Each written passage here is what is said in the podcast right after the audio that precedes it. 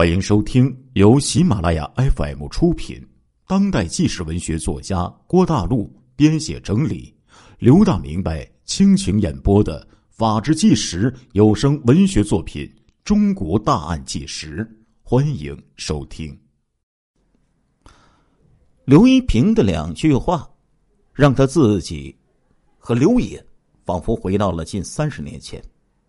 三十年前的一九五八年三月二十一号。省公安厅值班室的电话突然响了起来。喂，你好，我是绥化专属公安处的。就在刚刚，我接到下属的德都县公安局的报告，说他们局的副局长刘山、治安股长张锡珍、侦查股副股长刘振基都被枪杀了。啊！接到报告的值班员脑子嗡了一下，他马上说。你稍等，我马上叫来值班领导陈旭正副厅长。陈旭正副厅长是主管刑侦工作的，前一天晚上正好赶上他值班，接到消息之后，立刻就来到了值班室，在短暂的和绥化专属公安处领导交流之后，他马上打电话将省治安厅的处长严世勇给叫来。世勇啊！就在刚刚，绥化专属公安处的报告，德都县公安局的三名干部被杀。你马上带领人手，现在就出发。严世勇是一个老刑警，他一句废话都没有，立刻打通了一通电话。很快，七名刑侦和技术方面的骨干力量就赶到了省厅。而此时，绥化专属公安处的处长。以及治安科长、侦查技术干部等侦查员已经在去现场的路上了。现场的地点很特殊，因为三个人就被杀害在德都县公安局的局长室里。由于当时的办公条件有限，德都县公安局所在的是一处大院子，院子里有两排平房。靠南一排的是办公室，而北面一排，则是宿舍、食堂混合在一起的。一九五八年三月二十一号早晨六点多钟，住在宿舍里的干警来到办公室，然而当他经过局长室门前时，却闻到了一股刺鼻的味道，好像是什么东西烧着了。不好，别是失火了吧？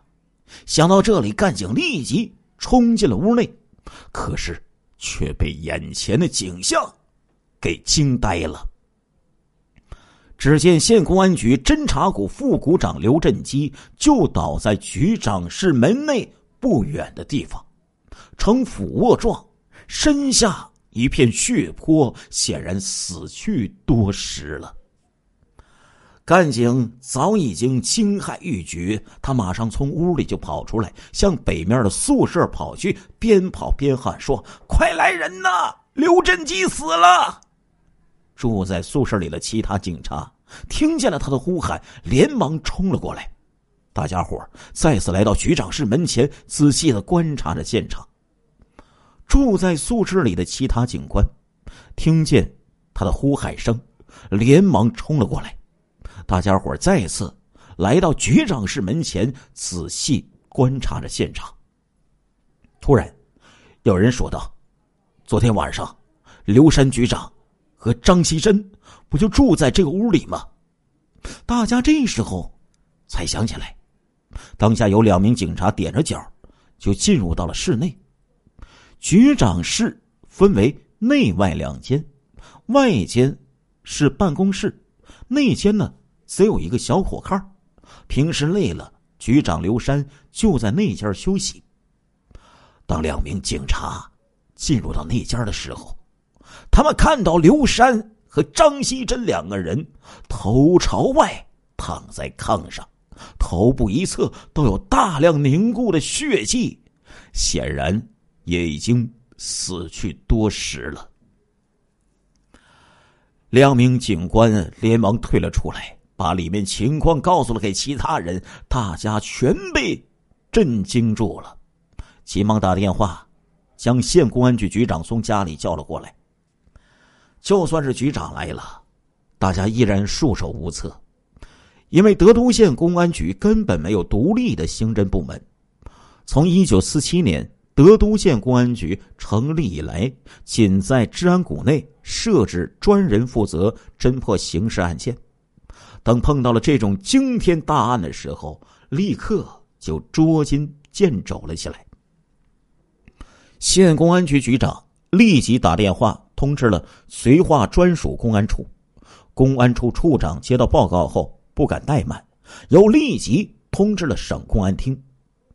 绥化到德都县有二百五十公里，而哈尔滨到德都县更足足有三百五十公里，因此，等绥化公安处的侦查人员到来的时候，已经是下午三点多。等到省厅的严世勇等人到达的时候，已经是晚上七点多了。在此之前，以负责刑事案件的治安股副股长卢成为核心的临时现场侦查小组紧急成立。进入现场之后，大家发现几根蜡烛和一把扫地的笤帚放在了地上，上面有烧着的痕迹。很明显，凶手想用这些来放火烧毁证据。同时，卢成还发现现场里屋小火炕的炉子里传出刺鼻的味道。等他打开之后，眼前的景象将他惊出了一身冷汗。里面竟然是两个手榴弹！他赶紧从火炉里拿出手榴弹。所幸的是啊，火炉已经熄灭了，没有引燃手榴弹。他又和同事仔仔细细、里里外外搜查了一遍，发现没什么其他的爆炸物了，这才离开了现场。因此，直到省厅的庄家到来之前，无论是德都县的公安局还是绥化公安处的警察，都没有对现场做过过多的翻动和破坏。但是此时已经是晚上了，因此，直到第二天一早，他们才开始第一次大规模的现场勘查。首先，是对刘基镇的尸体以及周边情况进行分析。从刘基镇死前的姿势来看，他明显的是想离开局长室，但是被凶手从背后开枪给打死了。而进入到内线专家发现，刘山和张锡珍的身上都毫无反抗的痕迹，很明显，他们是在熟睡当中被杀害的。而奇怪的是，张锡珍的身上盖着大衣，却有着大量喷溅的血迹，和他头部被枪打中之后可能喷溅的轨迹明显不符。专家根据。喷溅血迹推断，凶手是拿起张锡珍睡觉时脱在一旁的大衣穿在身后，然后才开枪。这样一来，凶手身上就没有血迹了。而仔细搜查现场，发现刘山枕头下有一把枪，里面还有几发子弹。经过比对，发现凶手正是用的。刘山的手枪杀人的，而作案后又将手枪放回到了枕头下。之后就是对县公安局大院内住的警察进行走访调查，很快就有了发现。原来昨天晚上半夜快一点钟的时候，宿舍有干警接到电话，对方的声音很低，有点听不清楚，因为睡得迷迷糊糊，感觉。有点像是张锡珍的声音。对方刚开始说：“刘山局长找治安副股长卢成。”当得知当天晚上卢成回家睡觉之后，马上又说要找刘振基。这名干警就叫醒了刘振基。之后，刘振基就出门向办公室的方向走了过去。这名干警很困，很困，然后也很快的就睡着了。之后的事情他就不知道了。从这个电话可以看得出来，当时刘山和张锡珍恐怕就已经被杀掉了。而根据以上的情况和证人描述，专家又再一次的检验现场，但是让专家非常吃惊的是，无论是枪上还是电话机的上面都没有任何指纹，这说明凶手的反侦查的意识非常的强。而令专家疑惑的是，现场居然只有一枚弹壳，很明显。三个人被杀死，应该有三枚呀，现在少了，就只能是凶手所为了。之后，通过仔细的搜查，发现走廊的地缝中有东西，掀开地板之后，发现就是三枚弹壳，而弹壳上同样没有指纹。在勘查走访工作结束之后，由省厅公安处。和德都县公安局三级的核心领导共三个人坐在一起，开始第一次的案情分析会。会上，严世勇开门见山的对绥化公安处处长和德都县公安局局长说：“凶手就是德都县公安局的人。其他两个人呢，也都是老警察，他们都看出来了，事实就是如此啊。”因为什么呢？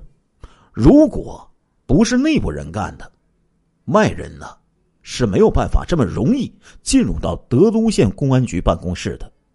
而且凶手呢有极强的反侦查的能力，不是懂行的人很难做得到。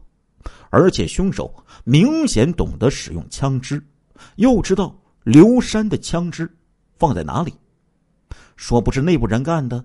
德都县公安局长自己都不相信呢，但是同时，严世勇又说：“这个案件呢很困难，因为现场证据很少。确实呢，现场除了发现犯罪分子的几枚脚印外，没有提取到指纹等关键证据。在那个时候啊，的脚印很难作为拍他的证据。”对犯罪嫌疑人进行甄别，因此这个案情显得非常的棘手。三个人通过紧急的商议，决定在县公安局内部和社会上全面发动群众查找线索。而就在他们紧锣密鼓的进行调查的时候，省公安厅的副厅长陈旭正和公安部三局副处长王亮分别从哈尔滨和北京。赶赴现场，确实，在那个时候，一次死亡三名警察的案件，那是极为罕见的。更何况还是死在县公安局内，公安部要求此案必破，而且一定要尽快破获。其实呢，县公安局内部啊有很多的矛盾，但是能够达到必须杀人程度的。并不多呀，所以一旦深入进去，县公安局治安股副股长李春树的身上嫌疑就凸显出来了。李春树当年呢三十一岁，他是雇农出身，根红苗正。一九四八年八月，才二十一岁的他，就入了党。同年十月多，加入公安工作。这个时候。已经是一名老公安了。从一九五六年开始，他就担任德都县公安署治安股的副股长。在此前呢，他本人没有任何的政治历史问题，很多人都看好他在仕途上的发展。然而，李春树和县公安局内的很多人都有致命的矛盾，这在县公安局内部早已经是公开的秘密了。而这个矛盾最早要追溯到一九五三年。一九五三年夏天，居住在德都县第四区和安村的李树春父母及弟妹四个人，在一起吃饭的时候，突然都离奇的死亡了。经过对现场食物的检验，公安局认定这四个人的死因都是食物中毒。然而李春树却不这么想，他怀疑是县公安局副局长郭显阳的舅舅宋永谦投毒所致，要求公安局立案侦查。原来，李春树一家和宋永谦素有矛盾，几乎到了水火不相容的程度。因此，当自己一家四口惨死之后，李春树就怀疑上了宋永谦。为此，县公安局责成负责刑事案件的治安股副股长卢成专门负责办理此案。卢成非常认真。他经过数年反复调查了解，同时将死者所食之物和胃内遗留物先后两次送往黑龙江省公安厅和第一军医大学军事法医化验室进行鉴定，确认确实是食物中毒死亡，不是他人投毒所致。然而，李春树对这个结论始终不服，心怀不满。他认为办案人员卢成没有深入调查，是因为宋永谦和副局长郭显阳是亲属关系，而偏袒犯罪分子，对领导和办案人员怀恨在心呢。他经常在县公安局公开说：“我一定要报仇雪恨，要他一命顶一命，不报此仇，我不出公安局。”然而，这还不是矛盾的全部。就在一九五八年二月，根据工作需要，从县直机关抽调部分干部充实基层，决定呢将李春树下派到四平乡任组织委员。李春树对这个决定那更是不满意呀，产生了抵触情绪。当时正遇到哈尔滨向德都县移民，局内人员紧张。所以，县公安局领导就临时决定，让李呢去哈尔滨接收移民，顺便给县看守所购买借据。到了哈尔滨以后，李春树呢不但没有按安排去购买借据，用带去的五百元公款为自己买了衣服和其他的物品。鉴于李春树大量挪用公款的行为。县公安局和政法整风核心小组决定，让李春树停职反省，交代问题。有了这一次大规模的冲突，李春树和县政法整风核心小组成员的县公安局第一副局长刘山和张希珍是势同水火。而如果是他干的，那么当晚电话找卢成也就说得通了。因为卢成是他一家四口非正常死亡案件的侦办人，因此他有作案动机。同时，他是治安股的副股长，反侦查能力很强，因此无论怎么看，他的嫌疑都非常的大。李春树被列为头号嫌疑人之后，围绕他当晚的行踪，警方就开始展开了调查。这一调查。发现他的嫌疑就更大了。原来李春树在停职期间，县公安局正响应号召开始跃进，所有人都被动员起来处理之前的积压案件，每日打夜班进行突击审讯。由于人力不足，县局领导呢于一九五八年三月二十号让李春树顶一班，和干警。焦博生一组对案犯进行审讯，而恰巧刘山和张希珍准备第二天公出，住在局长室的小火炕上，没有回家。亲爱的听众朋友们，这一集的《中国大案纪实》播送完了，感谢您的收听，我们下一集再见。